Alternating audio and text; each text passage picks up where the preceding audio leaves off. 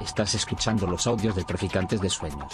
Traficantes.net. Pensamiento crítico para prácticas rebeldes. Traficantes de Sueños. Traficantes de Sueños.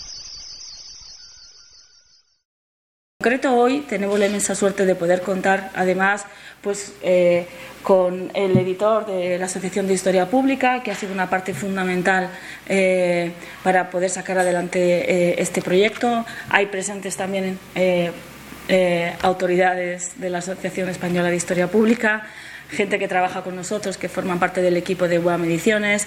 Están ahí Elena y Saúl, que fue el, diseño, el diseñador de, de esta colección, que tiene una personalidad propia, ¿no? tiene un, una presencia en sí misma que ya es bastante llamativa.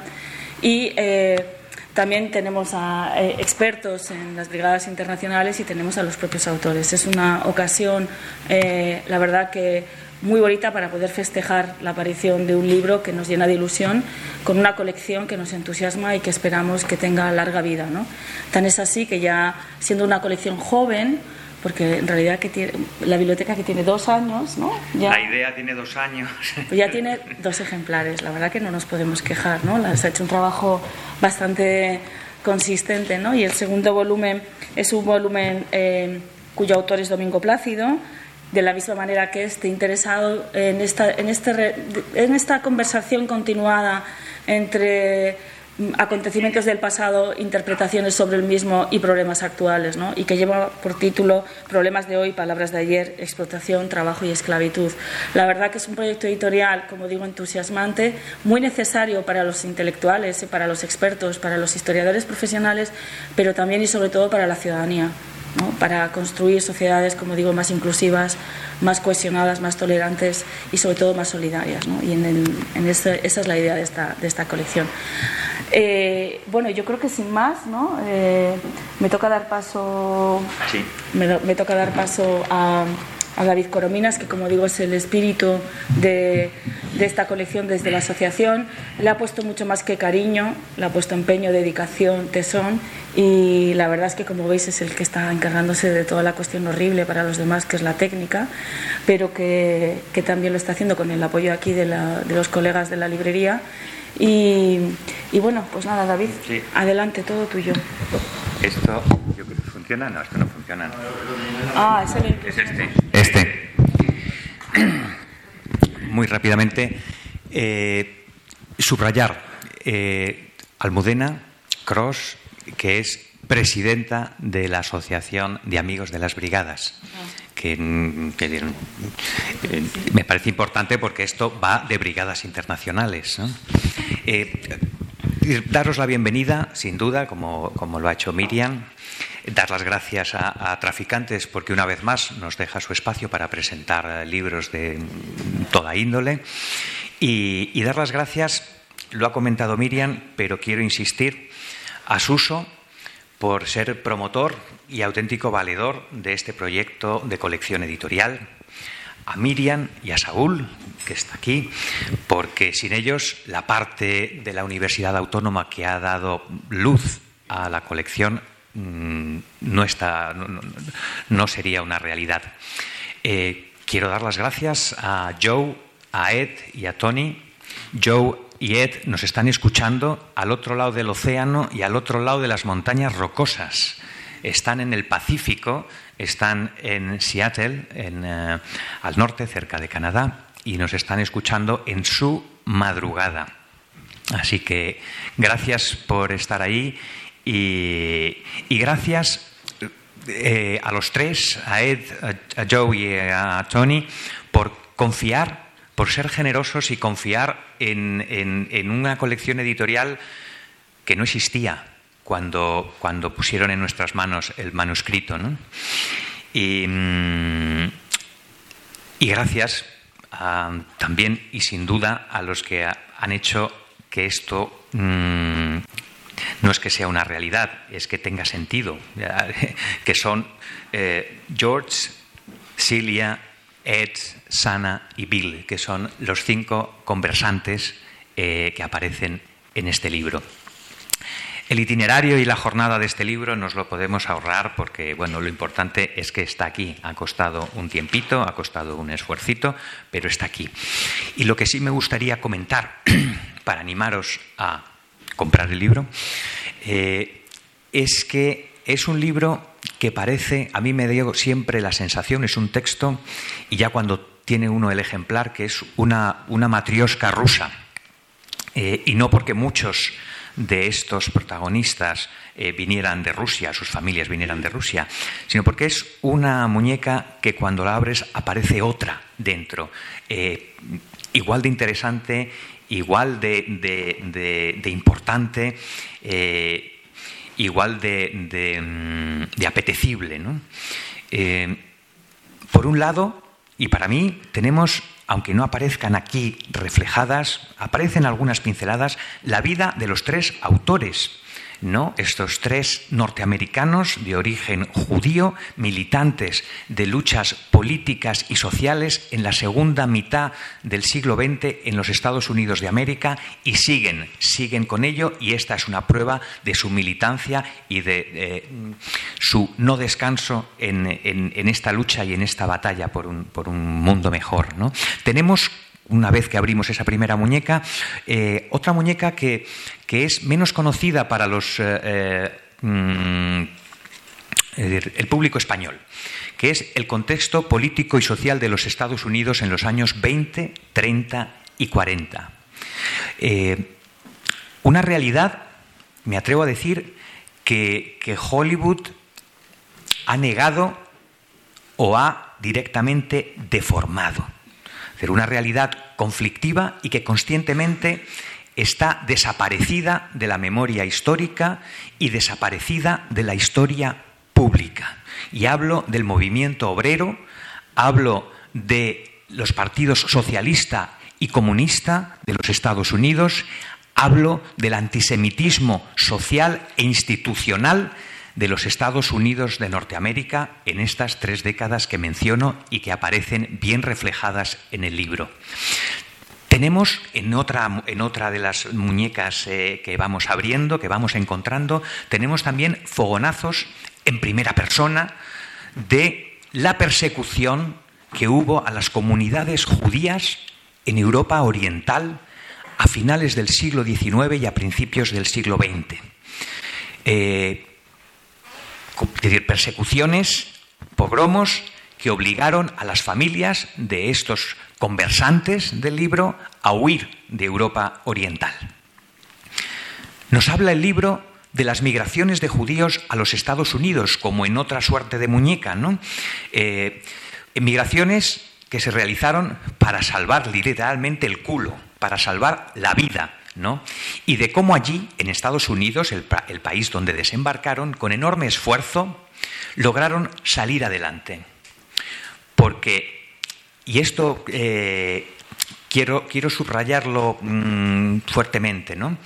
Eh, salieron adelante mm, judíos de condición muy humilde, judíos pobres. y aquí es donde reivindico la lucha contra el estereotipo del judío rico conspirador, porque es una falacia racista construida desde el odio. Y hablo de los judíos. ¿eh? Y hablo de los judíos del siglo XIX y de primera mitad del siglo XX. También otra muñeca, y esta eh, es igualmente interesante, eh, se nos aparece, nos, subraya, nos indica la existencia en, en la comunidad judía de un pulso entre el judaísmo socialista y el judaísmo sionista. Eh, a veces confluían, pero las más de las veces ostras, que funcionaban eh, eh, antitéticamente. La línea sionista no era una línea socialista y la línea socialista comunista no era sionista en la medida en que era una propuesta internacionalista, internacionalista, global.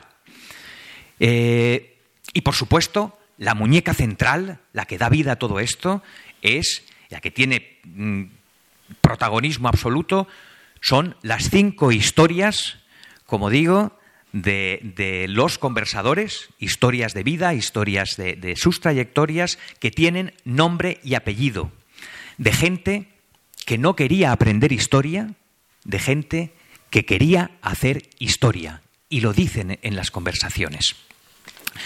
Podríamos hablar un día entero sobre Sana, sobre Ed, sobre George, sobre Bill y sobre Cilia. Pero bueno, os ahorramos ese tostón de estar un día aquí con nosotros y lo tenéis en el libro, así que a la salida lo compráis y lo leéis y tan ricamente. Eh, quería comentar mm, dos cosas que me parecen importantes. No voy a hablar de las cinco conversaciones. Eh, si quiere Joe luego o Ed eh, comentar algo de las, de las cinco conversaciones, de alguna de ellas, a mí me parece importante para el público español eh, poder situar el contexto donde las vidas de estos conversadores cobran un sentido político y deciden, y es el momento en el que deciden venir a España. Ese contexto, porque si no se entiende poco, uno va, sí, escucha un relato de vida, pero dice, joder, ¿qué estaba pasando en los Estados Unidos? ¿Qué estaba pasando con esta gente? ¿Qué estaba, ¿Por qué? ¿Por qué se vienen a España así, de buenas a primeras? ¿Les da un momento de... ¿Son unos iluminados? No, la respuesta para mí es no, no son unos iluminados, son la expresión viva, en carne, de un momento y de unas eh, eh, fuerzas que estaban teniendo lugar, unas, unas, eh, realidades, unas eh, em, eh, líneas de, movimientos sociales, mejor dicho, que estaban teniendo lugar en los Estados Unidos en los años 20 y 30.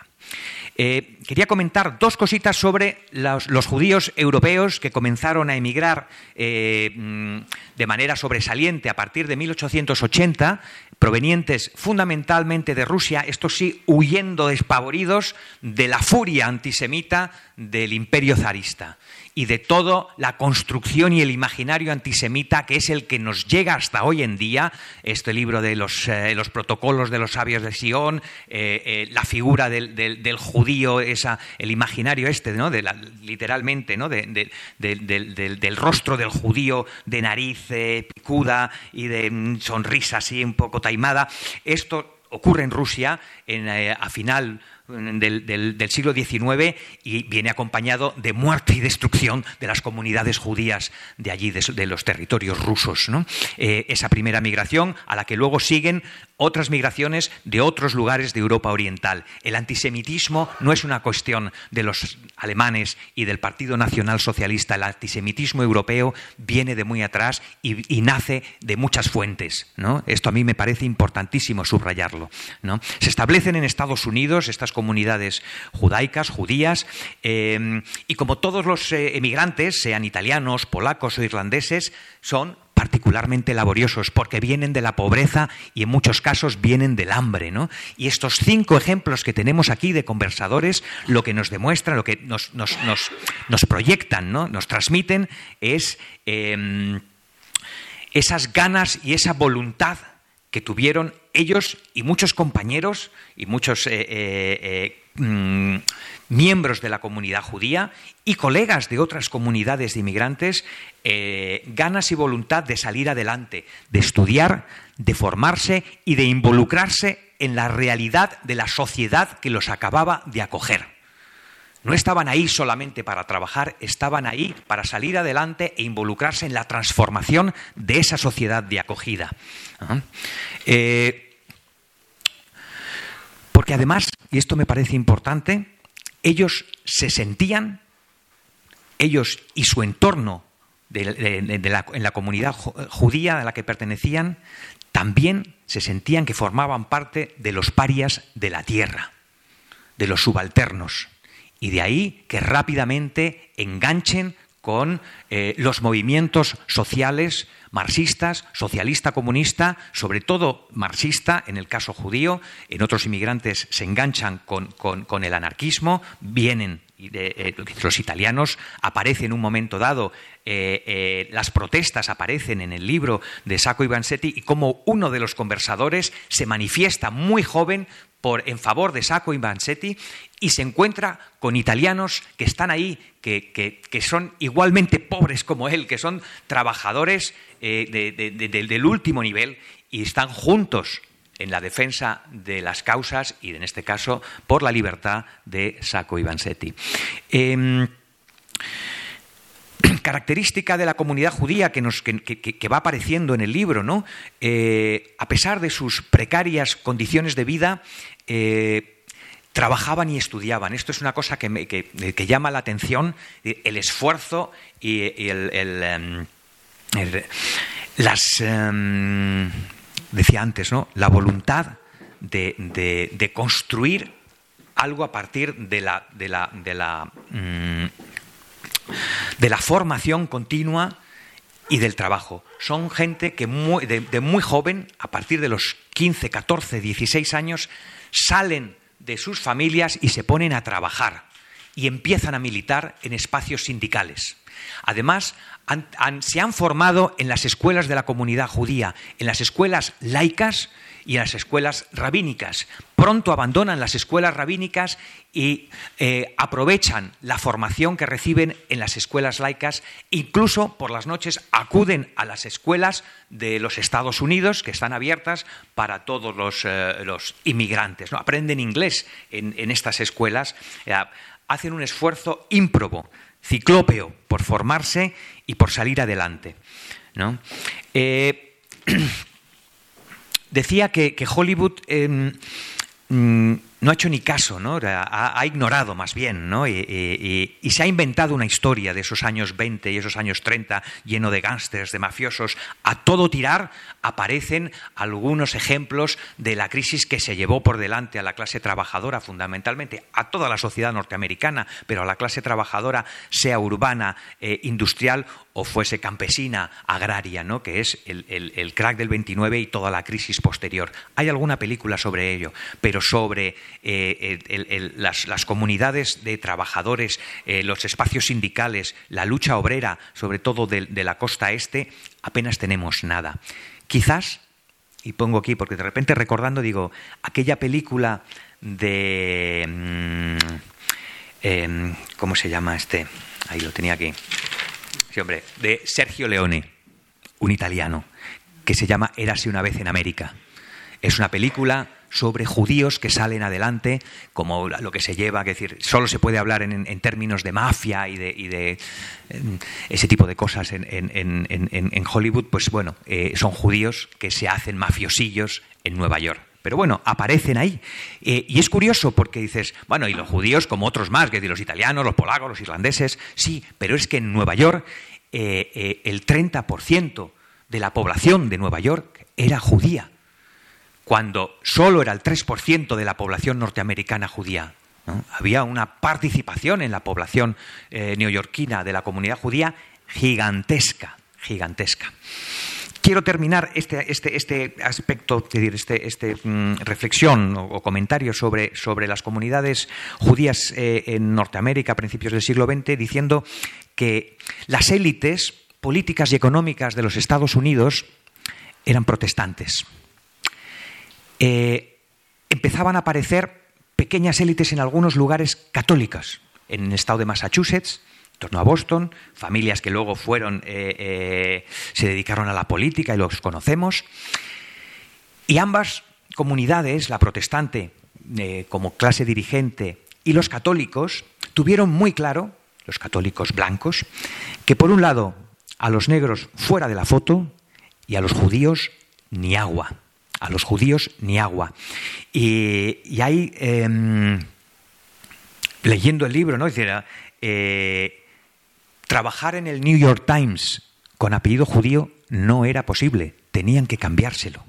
Hay, un momento en la conversación de uno que habla de su amigo, que es periodista, y dice, he tenido que cambiarme el nombre para poder trabajar en el New York Times. Em, para ir cerrando, solo dos, dos, dos, cerrando la parte de los judíos, eh, que no quiero dejar de, subrayar y de, em, mencionar, porque ya es una cosa personal. Eh, Henry Ford fue uno de los mayores antisemitas de los Estados Unidos. si no podríamos decir casi el que más por su condición de empresario de éxito, ¿no? decir, el Fordismo y eh, pagamos un poco más para que los trabajadores puedan consumir lo que nosotros mismos producimos, pero es que además era de verdad un profundo antisemita activo en la distribución de los panfletos y de toda la literatura, en esa lucha cultural de entonces que venía de, Rusia, lo de los, eh, eh, protocolos de los sabios del Sion, eh, los distribuyó, los editó y los distribuyó por Estados Unidos y además escribió todo tipo de panfletos que fueron muy influyentes, atención, en la formación nacional socialista de Adolfo Hitler el cual reconocía y agradecía a Henry Ford sus escritos y su posición antisemita. Le dio muchas pistas este señor a Adolfo Hitler, además de darle mucho dinero. Todos los años, por su cumpleaños, Henry Ford ingresaba en una cuenta secreta a nombre de Adolf Hitler cantidades monumentales de dólares, todos los años por el cumpleaños de Hitler. Bueno, ahí está. Eh, La otra pata del contexto, y que es muy rápida porque, porque bueno, vengo comentándolo, es la realidad comunista de los Estados Unidos de Norteamérica a partir de la escisión eh, del Partido Socialista después de la Revolución Rusa, Revolución Bolchevique, aparece en 1919 una escisión que se convierte en el Partido Comunista de Norteamérica. Esto es una foto que he sacado, que he encontrado de comunidades eh, eh, judías en, Nueva York. Este es un cartel de unas elecciones. Este es el ticket electoral. Un blanco, el Browder, el Browder y un negro, James Ford.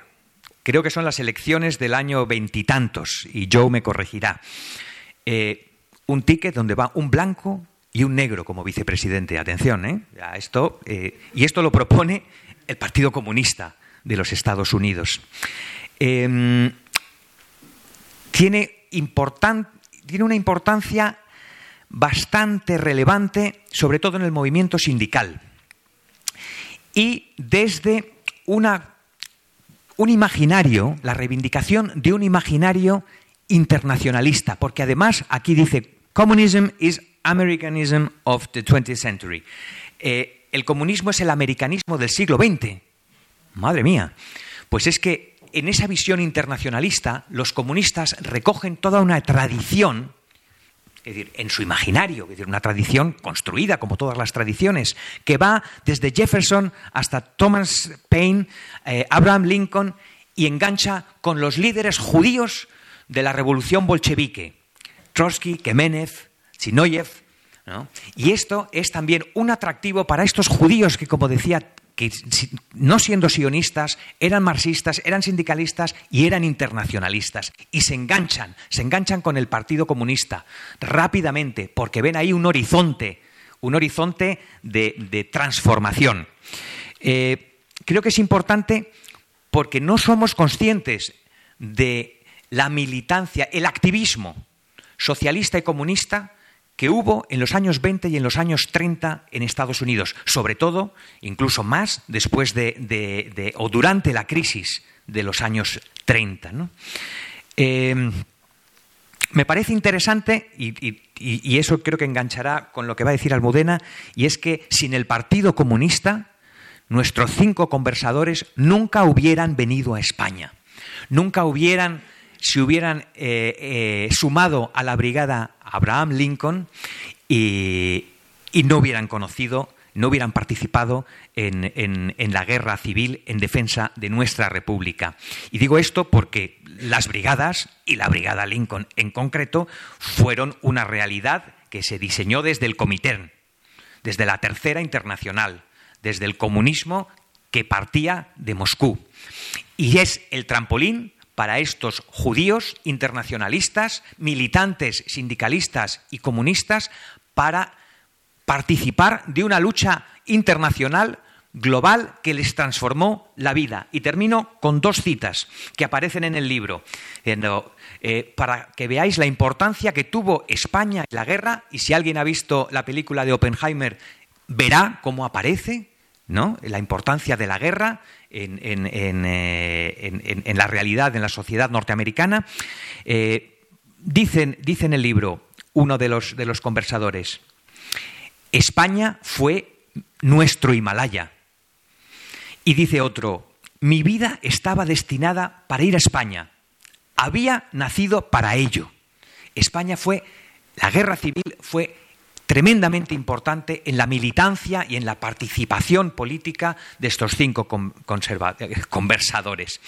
Eh, solo decir, un poco para cerrar el, bucle comunista, es que todos ellos, pertenecientes al Partido Comunista, dejaron de serlo tras eh, la Segunda Guerra Mundial, tras el conocimiento, tras las noticias de la invasión de la Unión Soviética a Hungría, y tras el conocimiento, que estaba ahí run run, pero no había redes, no había una, mediosfera tan intensa como la de ahora, de la persecución antisemita de Stalin.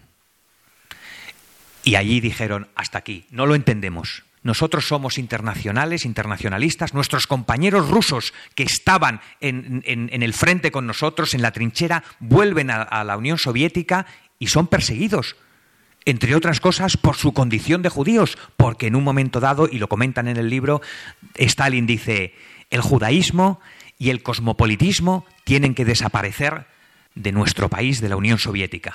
Y hay uno que reivindica, uno de los conversadores, dice, yo soy internacionalista, me considero cosmopolita, pues que me insulten porque estoy encantado de que me digan cosmopolita e internacionalista. Y hasta aquí, aquí termino. Gracias.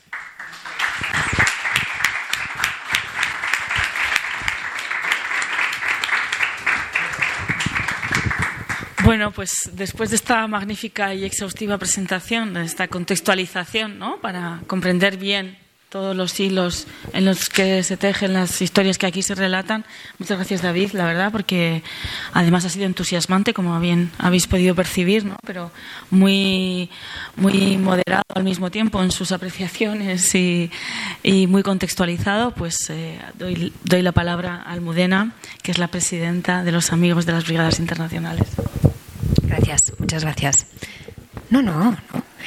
Bueno, no voy a dar el contexto histórico porque, bueno, todo el mundo sabemos un poco, ¿no? Y, nada, yo simplemente quiero aportar un poco, pues efectivamente, la importancia que tuvo, obviamente, ser miembro del Partido Comunista de Estados Unidos, que es una cosa como que se ha muerto, ¿no? Que pobrecitos, están ahí, bueno, todavía quedan ahí, están agónicos, pero están ahí.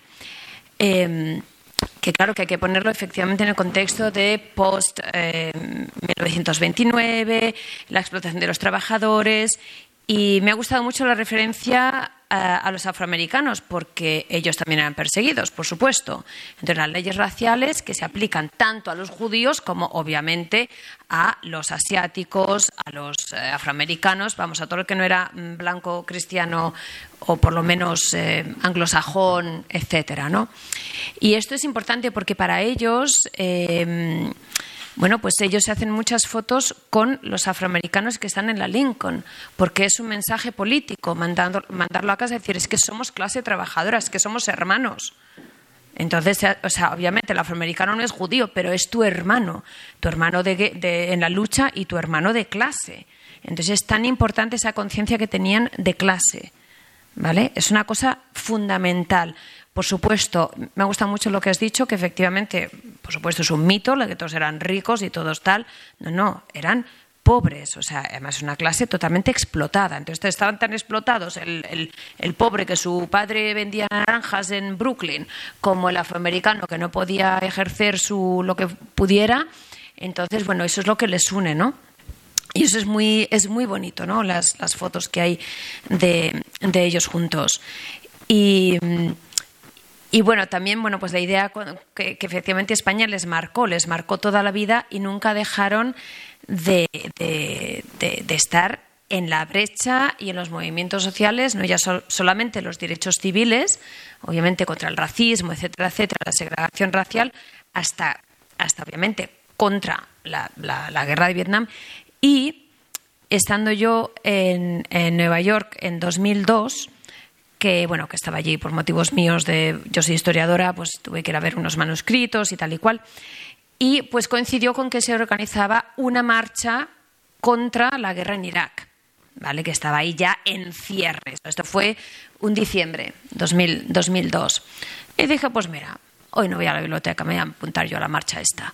Y era muy pequeñita, porque ahora no me acuerdo el barrio donde era, pero era así como en el norte de Manhattan y tal. Y entonces, bueno, pues estoy saliendo del metro y me, me, cogió la puerta, me la, me la, sujetó un señor mayor, ¿no? Con un montón de medallas y tal. Y yo le dije, oh, thanks so much. Ay, tú eres inglesa. Yo vivía en Inglaterra. Entonces yo tengo un acento, cuando hablo inglés, tengo un acento inglés. Y le dije, no, soy española, yo vivo en Inglaterra pero soy española. Española. Yo estuve en España y le dije, ah, en Benidorm, vacaciones, yo qué sé. Y me dice, el Ebro. Y ya, claro, el, the penny drops. Y es como, ¿estuviste en el Ebro? ¿Estuviste en el Ebro?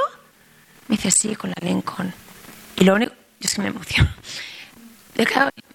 Yo, ignorante, ¿eh? yo ignorante de la memoria histórica, yo estaba en mi rollo medievalista, en mis cosas, pero claro, algo me sonaba, yo sabía lo que había sido la Lincoln, ¿no? Le pegué un abrazo, le dije, oh my God, gracias, lo único que te puedo decir es gracias, gracias, gracias, no te puedo decir nada más, gracias. Viniste a defender la República Española y dices, sí. Y entonces nada, me, puse a caminar, hice un par de fotos y le perdí en la marcha le perdí. Y he intentado, mm, después de intentar localizarle, eh, no le he podido encontrar. Pero yo he podido abrazar a un brigadista y darle las gracias en nombre de la República Española. Y, que, y, bueno, ¿no? pues ese, ese error de tan, qué vergüenza, le digo yo, ah, que has estado de vacaciones. Me dice, no, hija, estuve en el Ebro. Es claro, es como. Pero eso es indicativo de la falta de memoria y de la falta de formación que, que yo he tenido, ¿no? Porque obviamente yo, mm, pues eso, no me han educado, no se habla de la guerra, etcétera, etcétera. Y es como, wow, qué momentazo, ¿no? De poder, de poder decírselo en, persona, ¿no? Y luego la idea del cambio de apellidos, ¿no? De, la, de, de, esa... Mm, eso, también es otra historia, que eso también lo, me lo comentó David Lomond. David Lomond era británico y este hombre pues termina, eh, brigadista británico, él era judío del East End, de Londres, zona también pues eso, es como Nueva York, ahí están todos concentrados. Y, este se viene a España, además se escapa de, casa, él tenía 18 años, eh, no le dice nada a su madre, vivía todavía con sus padres y se viene, se viene a luchar. Entonces ya eventualmente le manda una postal a su madre, mamá, estoy en España imaginaos la madre, ¿no? Porque era el hijo favorito y tal y cual. Y el caso es que este termina siendo capturado por las tropas franquistas y está en. Eh, ¿Dónde está este? En, en, Burgos, está en.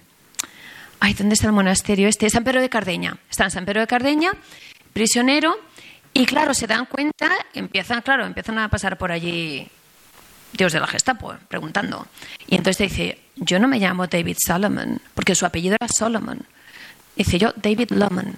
Entonces acorta el apellido y pues mira, pues por lo que sea tal, y consiguió, y entonces se quedó ya con ese nombre. Entonces el nombre lo acortó ya para siempre, David Lomon, no Solomon. Y, él siempre dijo, eh, lo mejor que he hecho en mi vida, lo mejor que he hecho fue venir a España, porque yo elegí venir a España. Él sirvió obviamente en la Segunda Guerra Mundial, porque bueno, pues todo el mundo tenía que ir a la guerra, pero él había elegido venir a España, igual que estos brigadistas y estas mujeres vinieron por libre, su elección libre de venir a contribuir a intentar salvar la democracia y, todos esos derechos de la clase trabajadora, que eran ese espíritu internacionalista que es tan tan importante, esa solidaridad que tenían entre ellos y cómo, bueno, pues hablaban yiddish entre ellos, eh, etcétera. O sea, que es, una, es realmente la fortaleza de esa solidaridad, esa red solidaria que era absolutamente eh, eh, o sea, era indestructible.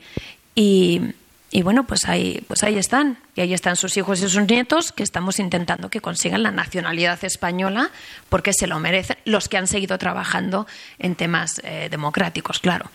Entonces, bueno, que estamos, que realmente su legado sigue vivo a través de esos familiares que se han preocupado de mantener vivo y ese orgullo que tienen, ¿no? De decir, es que mi abuelo estuvo en España, es que mi abuela eh, hizo tal, es que tú imagínate, o sea, decir, es que montarte en un barco en los años 30, es que gente que, que eran pobres, que no es como me voy, a, sabes, a hacer el gran tour que hacía la nobleza británica, me voy a ver Florencia y tal.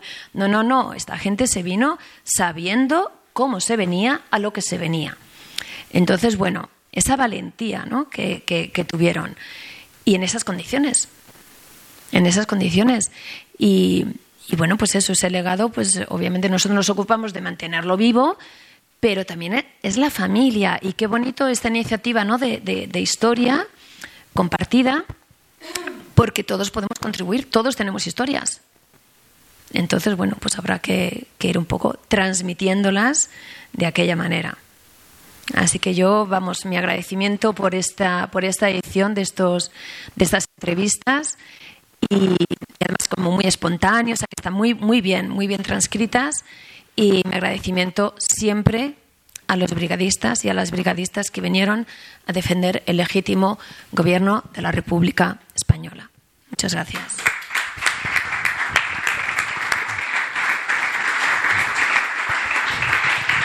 Bueno, mmm, gracias Almudena por, por esas experiencias personales y por pues poner sobre la mesa ¿no? lo que tiene lo que tiene de vidas ejemplares ¿no? de vidas de valores y no de naciones ni de religiones que esto a veces se nos olvida ¿no?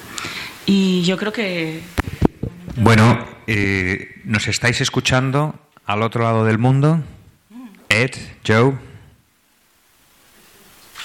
Joe hello can you see me yes yes It's your turn, mister. Eh, Joe, perdona, es el auténtico motor de, de, este libro porque es la persona que se recorrió Estados Unidos de punta a punta, de este a oeste, de norte a sur, persiguiendo, buscando a mm, los brigadistas judíos, hizo 70 entrevistas y de esas 70 seleccionó estas cinco que transcribió y tradujimos para la colección editorial. Así que, ante todo, muchas gracias por el esfuerzo, Joe. No habla castellano eh, muy fluido, entonces nos va a contar en inglés y luego Ed, Edward Baker, que también es de los eh, autores editores, traducirá lo que comente Joe. Adelante. Okay. Buenas tardes y voy a hablar, a hablar en inglés. Días. Y gracias. 30 years ago, from 1992 to 1994, I crossed the United States from, can you hear me?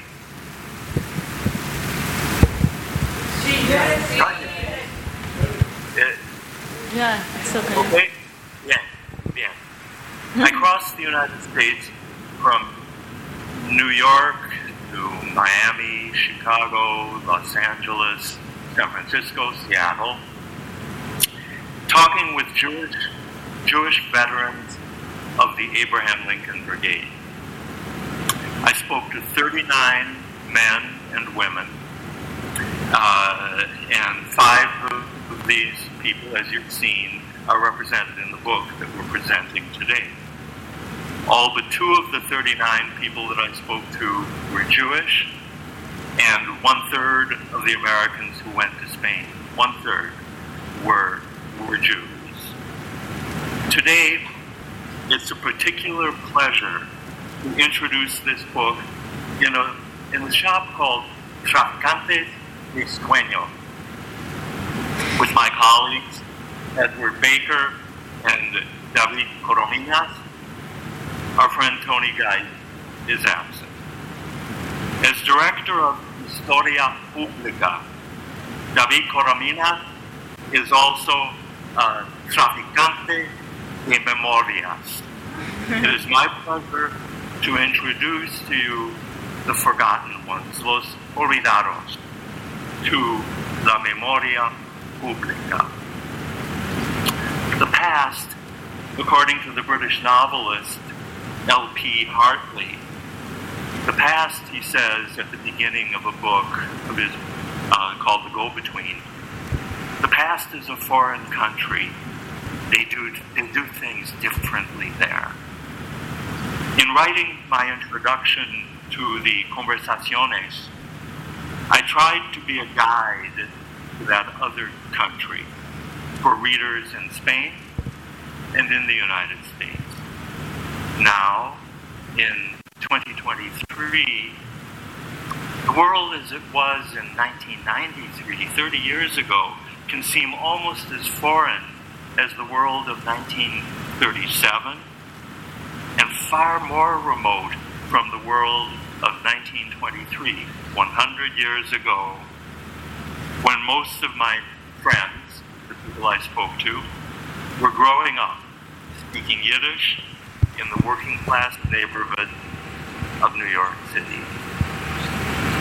As I say, I have written the introduction twice for Spanish readers and for American English speaking readers. The task in both cases is not too different. The past in both cases is another country, as Hartley said, foreign country, the past. For Spanish readers, I had to clarify some details of American geography and popular history that would be known to most Americans. For American readers, I was told by our publisher to add what she called a tad more about the Spanish Civil War, its origins, its consequences. These wouldn't be known to all American readers.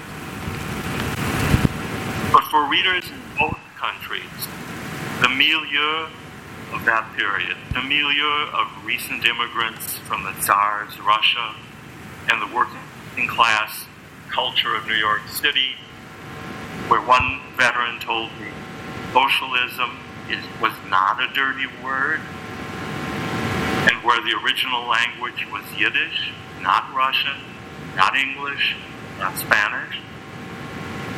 All of this constitutes a country to which we now invite you to enter. In another sense, it is not another country. We now occupy, now, 2023, we now occupy a world threatened everywhere by right wing dictatorships, where millions of immigrants are welcome nowhere. We share with these ex combatientes our participation in the continual crisis of modernity. Welcome their world and to ours. Gracias, salud y shalom.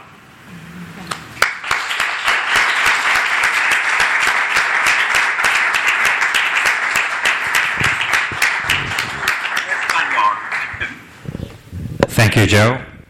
Ed, your turn.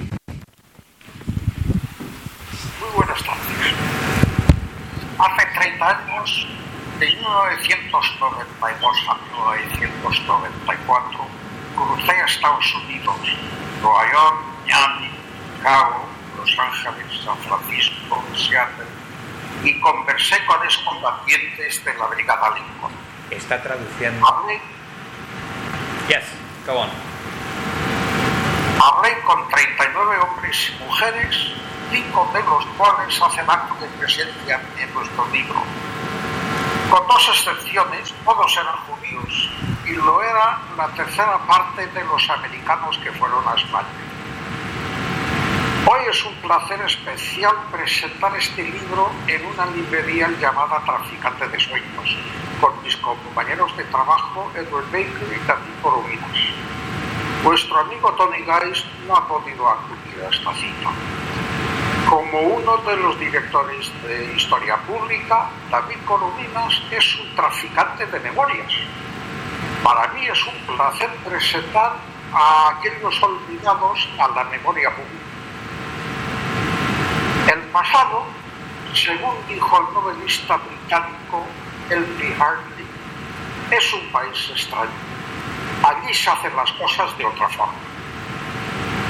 Al escribir la introducción de las conversaciones, quise ser guía de aquel país extraño para lectores en España y en Estados Unidos. Ahora, en el 2023, el mundo, tal y como era en 1993, podrá parecer casi tan extraño como el mundo de 1937 y mucho más remoto que el mundo de 1923 en que muchos de aquellos amigos vivían y hablaban de guiris en los barrios de la clase trabajadora de Nueva York. Efectivamente, he escrito la introducción dos veces para lectores españoles y para otros mayoritariamente americanos que leen el inglés. Las dos tareas no son muy distintas. El pasado, en ambos casos, es un país extraño.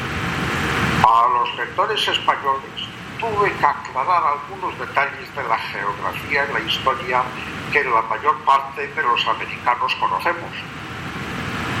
Para los lectores americanos, según me dijeron eh, mis posibles editores en Norteamérica, debía añadir un poquito más sobre la guerra civil de España, sus orígenes y sus consecuencias.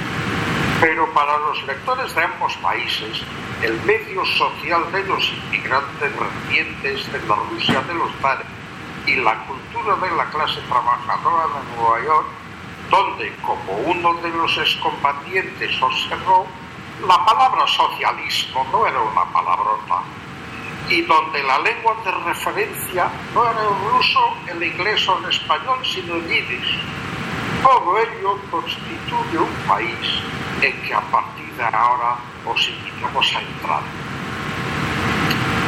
Pero en otro sentido, no es un país extraño.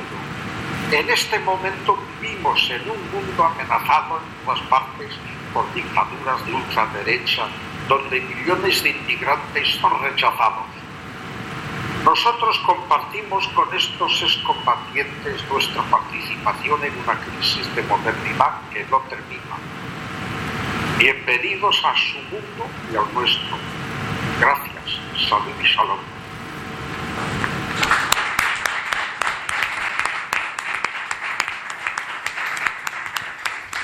Esta es la intervención de Joe, eh, leída en castellano por uh, Edward Baker. Y Edward va a seguir, es norteamericano, ¿eh? aunque no lo parezca cuando habla español, es norteamericano. Eh, ya hemos mencionado que, que, nuestro compañero Tony Gais no ha podido acudir a esta cita, pero nos ha dejado un, un mensaje cuando líneas. Buenas tardes, compañeros. Lamento no poder, eh, no poder acompañaros esta tarde en la presentación de y Shalom. Estas conversaciones con los combatientes judíos de la Brigada Lincoln, aparte de su reinscripción en la historia pública, tienen un significado muy personal para mí. Me creé en California, en casa de mis padres, intelectuales orgánicos al decir de Gramsci, donde varios brigadistas se sentaban a cenar con nosotros con las canciones de la guerra civil de banda sonora y las imágenes gráficas de sí adornando las paredes. Como explica Buckley, el 30% de los internacionales eran judíos procedentes de más de 50 países y una tercera parte yace en tierras la. Hoy más que nunca, en un mundo colonizado que empieza a volver a los años 30, hace falta recordar ese espíritu antifascista. Salud y shalom.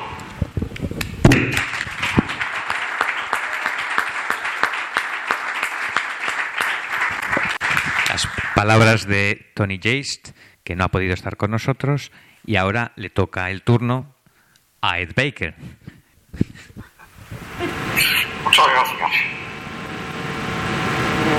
Nuestros internacionales, cerca de 3.000 hombres y mujeres, acudieron a España con el propósito de defender la República. Eran mayoritariamente militantes del Partido Comunista de Estados Unidos, el PCUSA, o de la organización juvenil del PC, Young Communist League. Aproximadamente una tercera parte de aquellos internacionales americanos eran. Hasta lo que se sabe sobradamente. Lo que no se sabe apenas es que entre los internacionales de las brigadas hubo también algunos palestinos y otros activistas procedentes del mundo árabe. Fueron más bien poco numerosos y no se sabe de ellos gran cosa, pero a ver había. Y todos ellos tenían el mismo objetivo, el de hacer frente al fascismo. Estos momentos que son precisamente de pesadilla fascista, reivindiquemos lo que nos une, el antifascismo, reivindiquemos al mismo tiempo nuestra condición de traficantes de sueños. Ahora más que nunca, Badun Shalom. Ahora más que nunca, Shalom Aleikum.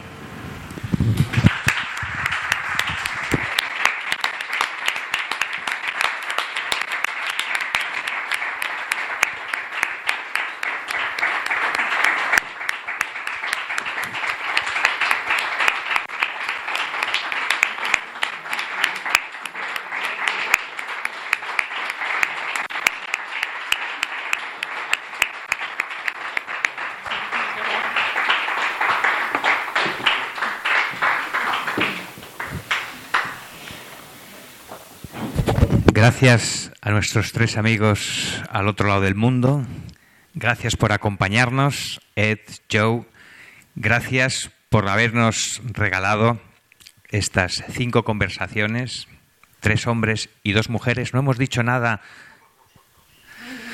No hemos dicho nada de la condición femenina en, eh, de estas conversaciones, pero es tremendamente interesante e iluminador escuchar a Silia y a Sana su experiencia como jóvenes judías, jóvenes trabajadoras, jóvenes comunistas en un mundo dominado por los hombres, o judíos, o comunistas, o simplemente norteamericanos. ¿no? Creo que su dificultad fue doble a la hora de salir adelante, de encontrar trabajo, y sin embargo no fue doble a la hora de pelear contra el fascismo en favor de la República Española. Con esto creo que abrimos el turno. A, si queréis comentar algo, tenemos un ratito. Eh, seguro que nos oyen al otro lado, lo que podamos, eh, o abrir simplemente una sexta conversación aquí en el presente.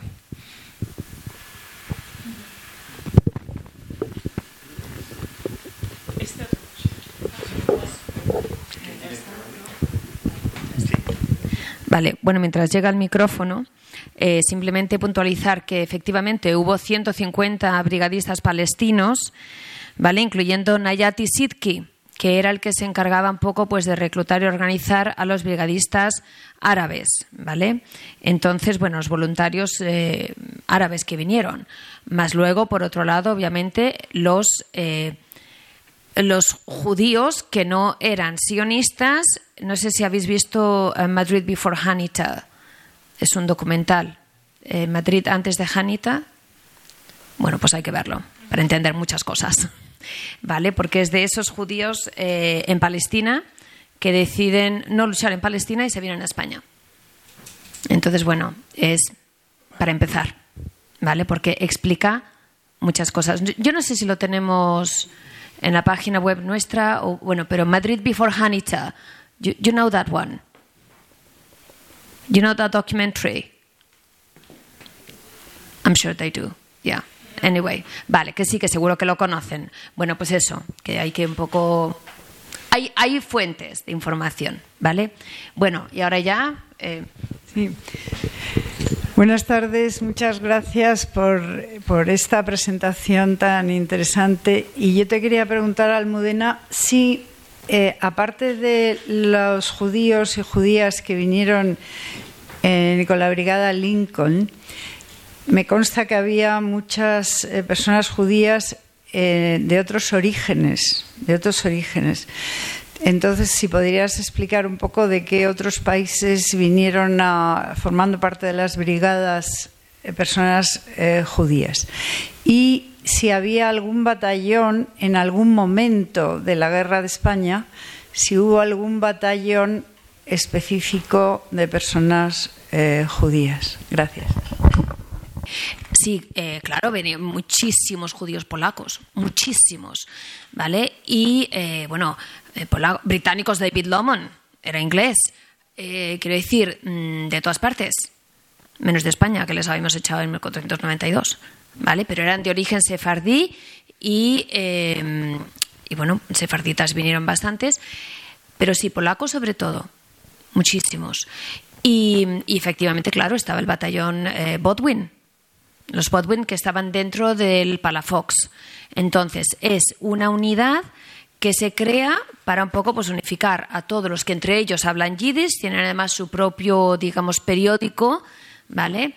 Y eh, entre ellos, pues, ¿qué es lo que les une? Pues esa lengua, porque claro, en teoría siempre decimos, es que entre ellos hablan en francés, no todo el mundo hablaba francés, y el inglés tampoco, entonces lo que les unía, sobre todo los polacos, ¿vale? El, el, el yiddish.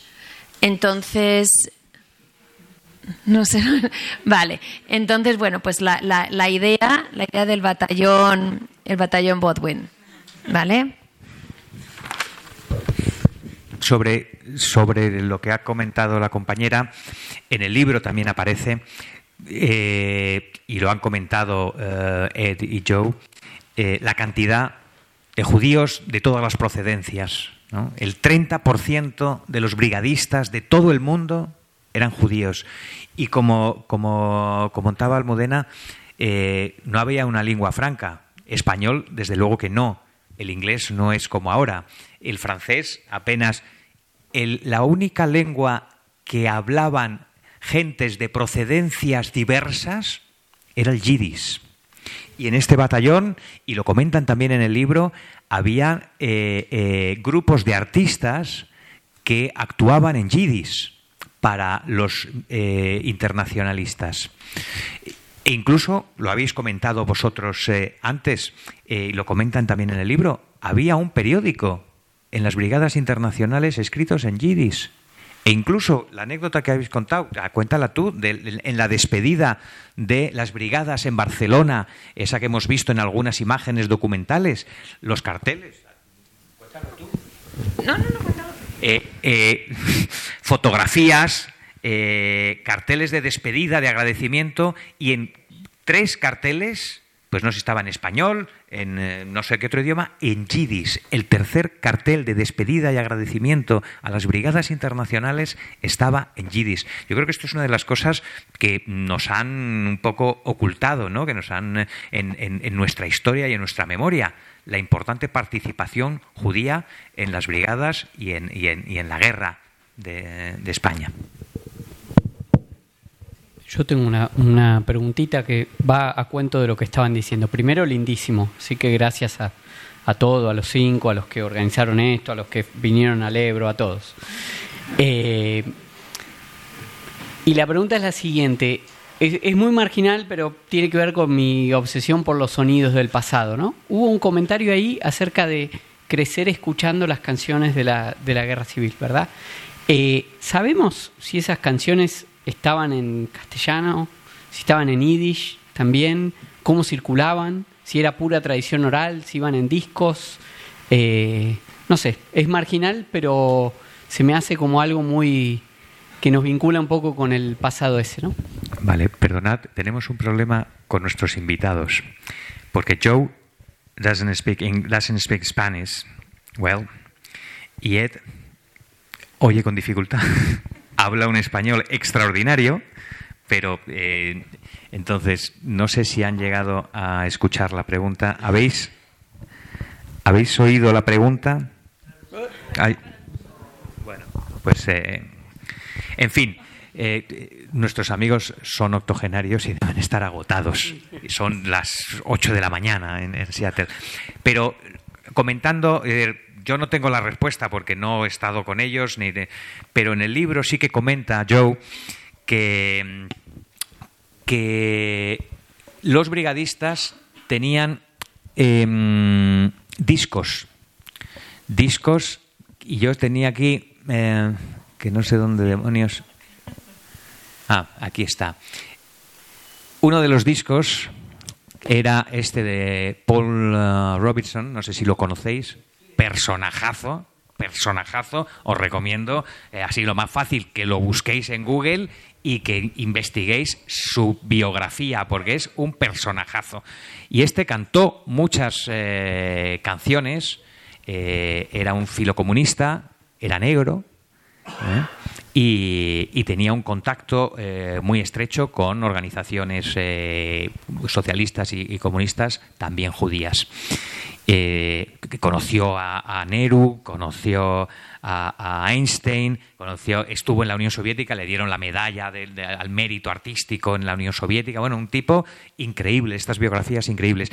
Y bueno, él, tenía, cuando hizo las entrevistas, Joe encontró en, varios, eh, en varias casas este disco y que lo vinculaban a, la, guerra civil. Eh, los brigadistas, pues no sé qué escucharían, ¿no? Eh, desde luego que, a, Robertson seguro. Y, Vino a España, es verdad, estuvo, cantó, cantó en las brigadas, cantó en las brigadas. Ah, es que es un, de verdad que es un personajazo. De hecho, eh, cuando acabe el turno de preguntas, eh, he traído música. Tenemos ahí la banda sonora de entrada, que los que habéis llegado tarde os lo habéis perdido, y las de salida son canciones, entre ellas de Paul Robertson, eh, de Woody Guthrie, que también seguro que lo escuchaban, eh, ahora, era difícil porque el soporte no, no ayuda, es decir, los discos no se distribuían tan fácilmente, eran, eran un bien escaso. Entonces, bueno, pues era una tradición bastante oral, ¿no? que, que recogían los brigadistas norteamericanos y se la llevaban a Estados Unidos. ¿no? Bien interesante, gracias. Eh, María. Oh. Quería decir solo que es una cosa que se ha editado el ejército del Ebro, rumba la rumba. Ellos cantaban esto. Yo también le hice una vez una entrevista a un, brigadista del país eh, hace muchos años que vino por aquí y había todo un. Yo creo que se publicaron, se editaron discos con canciones españolas, con la letra cambiada, con el ritmo eh, típico de la canción popular española y además eran muy populares en una época. Yo me acuerdo de haberlas cantado mucho. ¿Eh? Sí, las puedes encontrar, yo creo. ¿eh? Canciones, mm, Carmela, todas esas eran. Los, brigadistas se las sabían. Eso es lo que yo, lo que yo creo, vamos, lo que creo. Gracias. María. Eh, gracias, muchas gracias por la presentación y por organizarlo todo, traducirlo al español, o sea, todo el trabajo que hay detrás, eh, que en realidad es, es, mucho más grande del que habéis dicho, eh, o sea, es, es evidente. y nada, o sea, en realidad también le quería dar las gracias a Joe, no solo por el libro, sino porque creo que destapa o o nos redescubre a una generación que seguramente somos eh, ignorantemente jóvenes eh, y a la que no se nos ha explicado muchísimas de estas cosas, muchísimas tantas también mucho más cercanas, pero, pero esta parte para mí es muy oculta y, y, me alegro mucho encontrar documentos de este tipo, o sea que por favor sí le puedo trasladar las gracias para la gente de mi generación y obviamente mucho más jóvenes que yo que eh, que creo que hay mucha de esta parte que es que es descubierta y o sea eh, que, o sea que, no se conoce no que, debería de conocerse y no, se conoce. Y luego le quería preguntar también un poco de cómo fue todo ese proceso de, de investigación no todo ese proceso de no sé si conocéis un poco eh, cómo cómo va contactando, o sea, quería saber como un poco más ese, todo ese trabajo de campo que hay detrás, porque él hace una selección de cinco y yo me muero de ganas por preguntarle, ¿no publicarás las otras? porque quiero leerlas todas.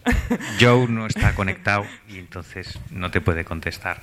Pero de las conversaciones que he tenido con él, es que sí, eh, la, la, edición de sus entrevistas en inglés en Estados Unidos van a contener más entrevistas estas cinco.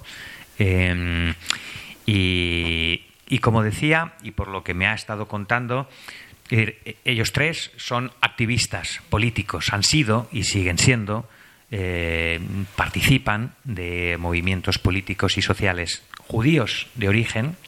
Eh, Joe, podríamos decir que conservó la tradición yiddish eh, mucho más, lo tuvo mucho más presente. Él habla yiddish él, a veces, yo con un traductor nos escribíamos y le mandaba cosas en yiddish y me decía, joder, que bien habla yiddish. No, no, no, no, es el traductor de Google. Eh, y, encima, como me llamo David, pues ya el tipo debió pensar, pero bueno, aquí pasa algo. Eh, no, él, él siempre ha estado en contacto, por un lado, el libro está dedicado, y esto me parece importante porque murió en el proceso de gestación, vamos, de edición del libro, nos, íbamos retrasando, a Miriam Sara Bodwin, que murió en el año 22, y dice, hija del Frente Popular, nació en 1936. En su familia, militantes de izquierda, el 36 era una fecha importante, porque fue el triunfo del Frente Popular. Y ella, según me contó Joe, se consideraba una hija del Frente Popular y toda su vida participó en, activismo político, fue una activista política importante y siempre tenía esa cosa de eh, yo nací en con la victoria del Frente Popular Español. Lo tenía muy presente. Es, eh, y ellos han tenido, comentaba Tony, que decía, en mi casa cenaban brigadistas cuando yo era niño, ¿no? En California. Estaban muy metidos en, el, en ese magma de que además luego mm, tú lo sabrás mejor que yo, Almudena, pero eh, la asociación del ALBA tuvo sus idas y venidas, sus eh, apuntos de desaparición y extinción, recuperación y conflictos internos por, bueno, pues, eh, en fin, estas cosas de mm, las organizaciones que vemos que pasan. ¿no? Pero bueno, siempre tuvieron muy presente la guerra civil, los brigadistas y, la condición judía eh, que tenían ellos y que veían en los brigadistas. Añadir algo más. Eh, al hilo de lo que comentabas, María, a mí me ha llamado mucho la atención. Yo soy profesora de historia también, ¿no? de otras asignaturas. Pero cuando salió el libro, cuando hicimos la primera presentación en el Festival de Historia Pública, yo lo promocioné, lo exhibí delante de mis alumnos. ¿no? Tengo como unos 110 alumnos de 110 alumnos de historia de segundo y de tercero, en torno a 5 sabían que era la Brigada Lincoln. Esto es muy llamativo, ¿vale? O sea, por esto, este tipo de trabajos, la verdad que tienen, eh, que son muy importantes, y promocionarlos, difundirlos, y porque forman parte de nuestra historia también, ¿no? O sea, y, la gente no los conoce, ni siquiera la gente que se forma en historia. Eh, ¿Puedo intervenir? ¿Me dejáis? bueno, yo quiero voy a terminar el acto. En nombre de, como presidente de la Asociación de Española de Historia Pública, pues quiero dar las gracias a los tres por, por hacer esta presentación, especialmente a David, por, porque sé lo que hay detrás, sé la inquietud que hay en este libro, que es un libro muy personal, y además sé que convocar a Joseph, Edward y Anthony no es fácil, pero tú lo consigues, cosa que eh, desde el Pacífico aquí hay un buen trecho, pero siempre está, de alguna manera están. Y yo simplemente quiero acabar este acto de alguna forma, si tengo que terminarlo, eh, haciendo más hincapié en lo que los tres autores de este libro nos han reconocido, que el pasado es un lugar extraño.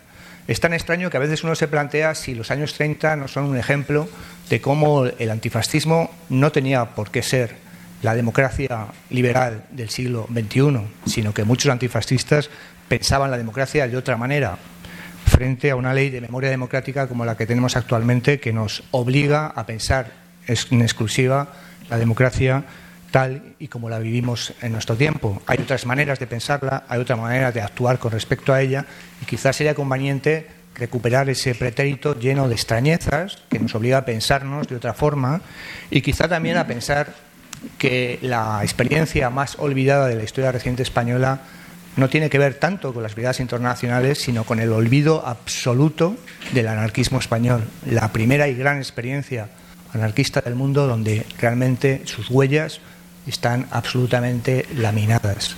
Quizá deberíamos empezar a pensarnos de otra forma y ese pretérito que nos hable desde esa extrañeza para buscar especialmente el extrañamiento con respecto a nosotros mismos y a nuestros lugares comunes, que quizá sea lo principal que nos podamos desarrollar o que podamos desarrollar de esa lectura que hacemos los historiadores sobre ese lugar extraño que es el pasado.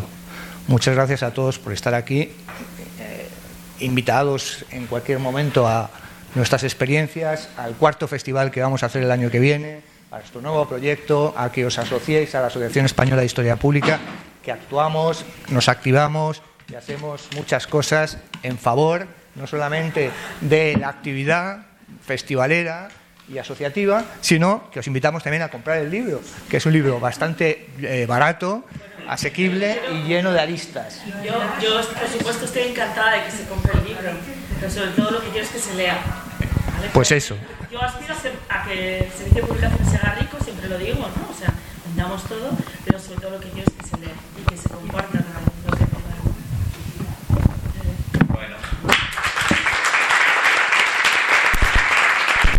whole evening, one Christmas whole evening, one Christmas whole evening, mamita mia, they'll all be hanging, they'll all be hanging.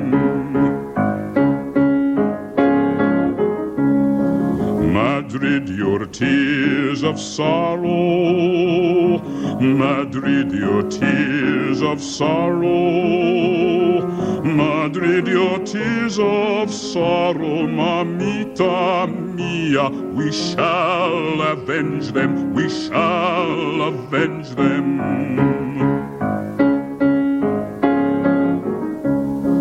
Los cuatro generales, los cuatro generales,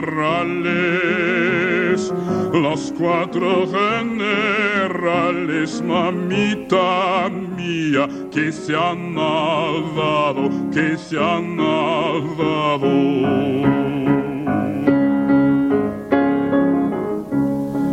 para la noche buena, para la noche buena, para la noche buena, mamita mía, serán arcados, serán arcados. a valley in Spain called Jarama. It's a place that we all know so well. It was there fought against the fascists. We saw a peaceful valley turn to hell.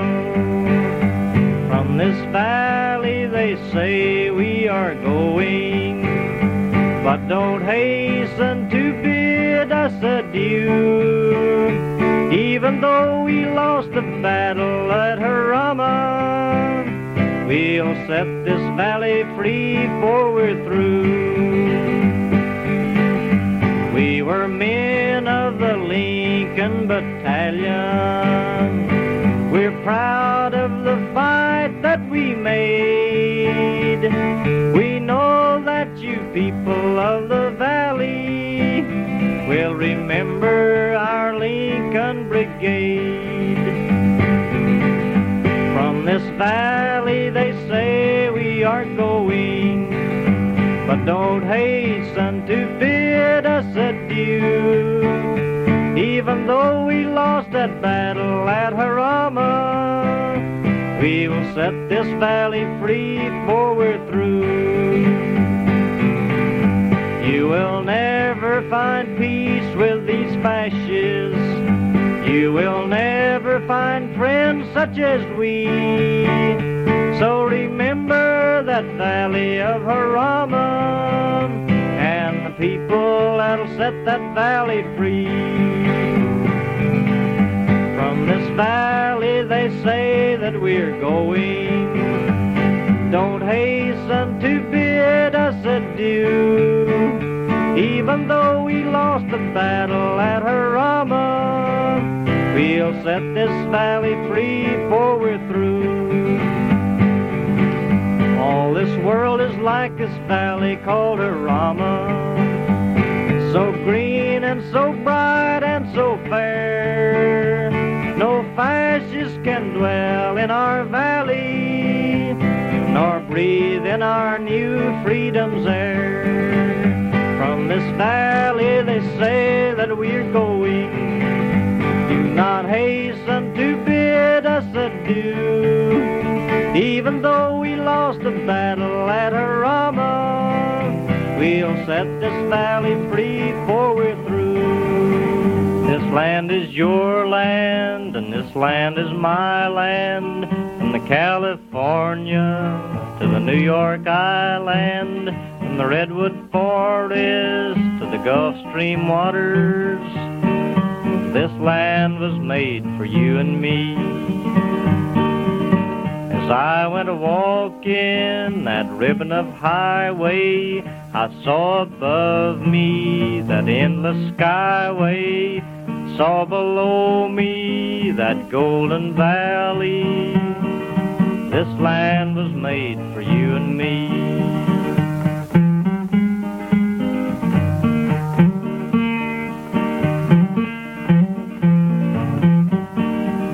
I roamed and rambled, and I followed my footsteps to the sparkling sands of her diamond deserts.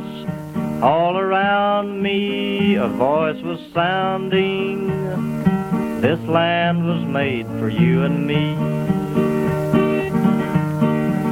When the sun comes shining, then I was strolling in the wheat fields waving and the dust clouds rolling. Voice was chanting as the fog was lifting.